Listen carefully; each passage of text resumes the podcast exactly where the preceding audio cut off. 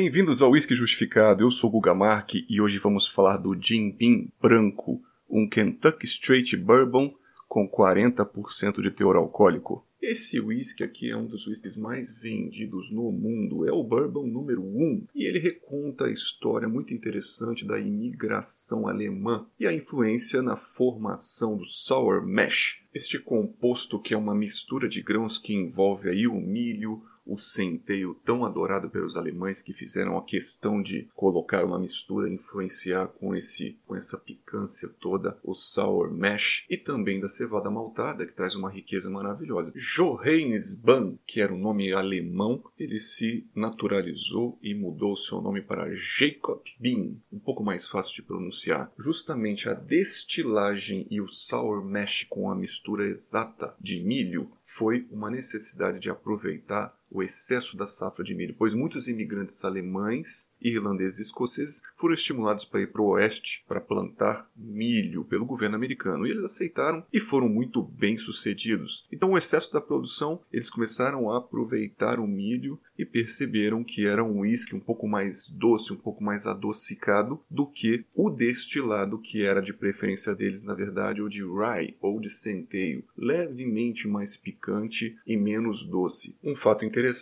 é que em 1800, 2 mil destiladores operavam nessa região do Kentucky. Na verdade, David Bean filho de Jacob Bean, foi o segundo destilador da família e ele afirmava que usava uma fórmula que era do seu pai ou do Old. Então, eles adicionavam o resíduo da destilação anterior para criar o próximo lote. E isso é uma das razões do Bourbon ter aproximadamente o mesmo sabor ao longo de todos os lotes. O fato da criação do Sour Mash foi acreditada ao doutor James Corvo, ele que foi o creditado como o criador do Sour Mash, que é usado até hoje. Justamente usando essa técnica que uma porção ou um resíduo da mistura anteriormente destilada é utilizada como ponto de partida para a próxima produção. Lembrando sobre o Mash Bill 751312, a gente sabe que o milho traz um destilado muito doce, principalmente aromas amendoados e terrosos também. O centeio traz aqueles aromas picantes, lembrando também cereais e um caramelozinho um pouco com tosta mais baixa. E a cevada maltada traz uma nobreza muito interessante aí, com aromas maltados, por exemplo, de cerveja, biscoito, uma massa fresca, café e chocolate. Então, voltando aqui ao rótulo, Jim Beam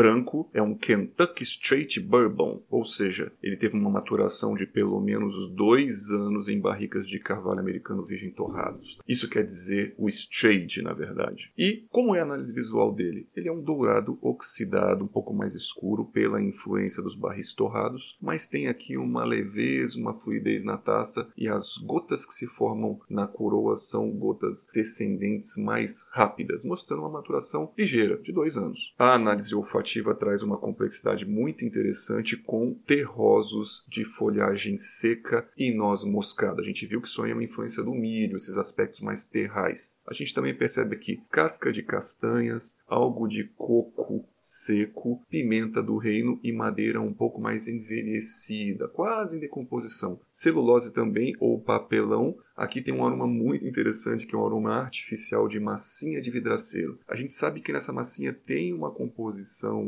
na verdade, de linhaça, mas a gente percebe muito essa massinha de vidraceiro aqui numa potência razoavelmente boa, alta. Frutas vermelhas também visíveis, também o ácido amílico com banana e vem aquele aroma clássico de bourbon, que é a palha de milho, o cabelo do milho, a espiga do milho cozida e algo também da baga da baunilha e a canela molhada. O álcool é visível? Ele é visível com uma certa pungência e uma leve ardência ao nasal. Então aqui a gente percebe algo de álcool jovem, volátil, a fase bucal da degustação do Jimin branco tem aqui uma oleosidade baixa, mas é presente, e tem uma correspondência nasal bucal interessante, principalmente dessa massinha de vidraceira, esse aroma interessante.